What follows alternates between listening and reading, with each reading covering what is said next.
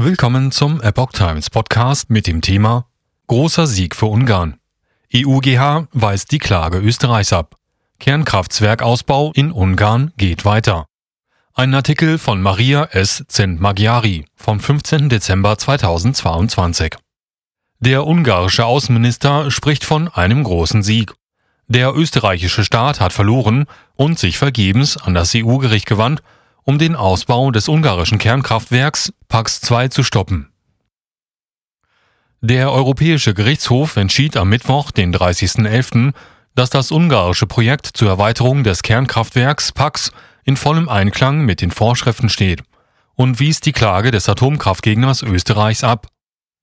Peter Sciato, Minister für Auswärtige Angelegenheiten und Handel, verkündete die Nachricht auf einer Pressekonferenz in Bukarest und nannte das Urteil einen großen Sieg.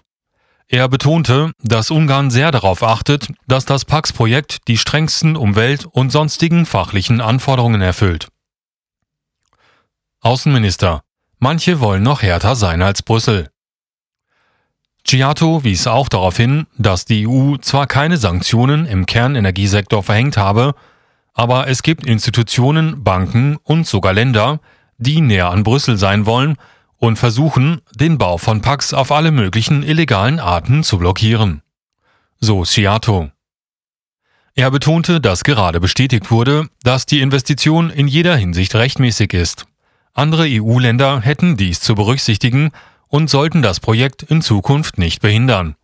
Denn es geht um die Sicherheit der ungarischen Energieversorgung und die Beibehaltung der Ergebnisse der Stromkostensenkungen, sagte er.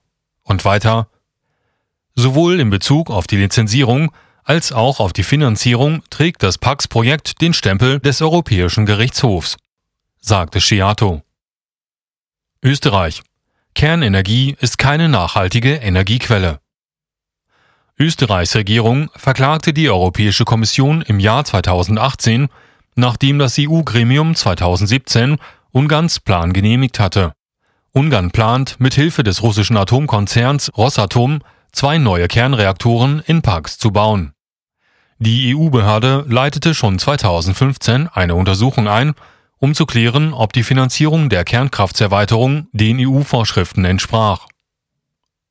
Brüssel stellte fest, dass die ungarische finanzielle Unterstützung für den Bau der beiden neuen Atomreaktoren eine staatliche Beihilfe darstellt. Anfang 2017 genehmigte die Kommission die Beihilfe schließlich nach den EU-Beihilfevorschriften, weil sie der Ansicht war, dass die Höhe der Beihilfe in einem angemessenen Verhältnis zu den verfolgten Zielen stand. Österreich hatte die Genehmigung vor dem EU-Gerichtshof angefochten und argumentiert, dass Kernenergie weder eine nachhaltige Energiequelle noch die richtige Antwort auf den Klimawandel ist. Heißt es aus der Investitionswebseite von Pax 2. Zitat da es sich nur um die Investitionskosten für zwei neue Reaktoren handelt, die die vier alten Reaktoren ersetzen sollen, die aufgrund ihres Alters schrittweise abgeschaltet werden und keine Betriebsbeihilfe vorgesehen ist, sind die Auswirkungen auf den Energiemarkt nur begrenzt, erklärte das Gericht und wies das österreichische Argument zurück.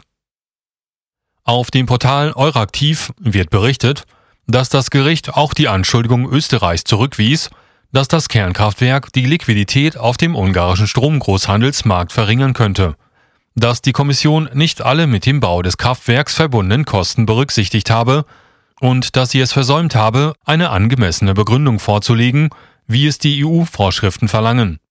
Die Argumente der Europäischen Kommission wurden laut Euraktiv von Tschechien, Frankreich, Ungarn, Polen, der Slowakei und dem Vereinigten Königreich unterstützt und bestärkt.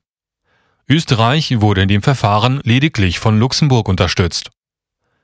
Atomkraftgegner Österreich Euraktiv betont in seinem Bericht, dass Österreich einer der vehementesten Atomkraftgegner in der EU ist. Die Regierung verklagt derzeit die Europäische Kommission erneut. Im neuesten Verfahren geht es um das grüne Label für Atomkraft in der EU-Taxonomie.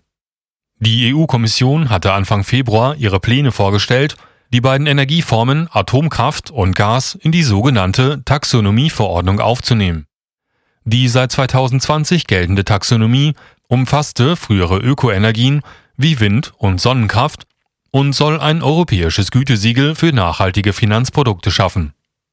Das EU-Parlament machte den Weg für die Einstufung von Gas und Atomkraft als klimafreundliche Energiequellen im Juli frei. Eine Entschließung, um diese Taxonomie zu blockieren, bekam im Straßburger Parlament nicht die nötige Mehrheit. Österreich reichte im Oktober eine Nichtigkeitsklage gegen die Taxonomie vor dem Europäischen Gerichtshof ein. Kernkraft ist zu teuer und zu langsam, um uns im Kampf gegen die Klimakrise zu helfen.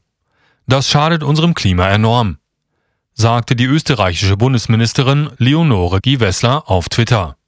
Sie betonte auch, dass es irreführend sei, Klimaschädigendes als grün zu bezeichnen und gleichzeitig die Glaubwürdigkeit der Taxonomie schwächen würde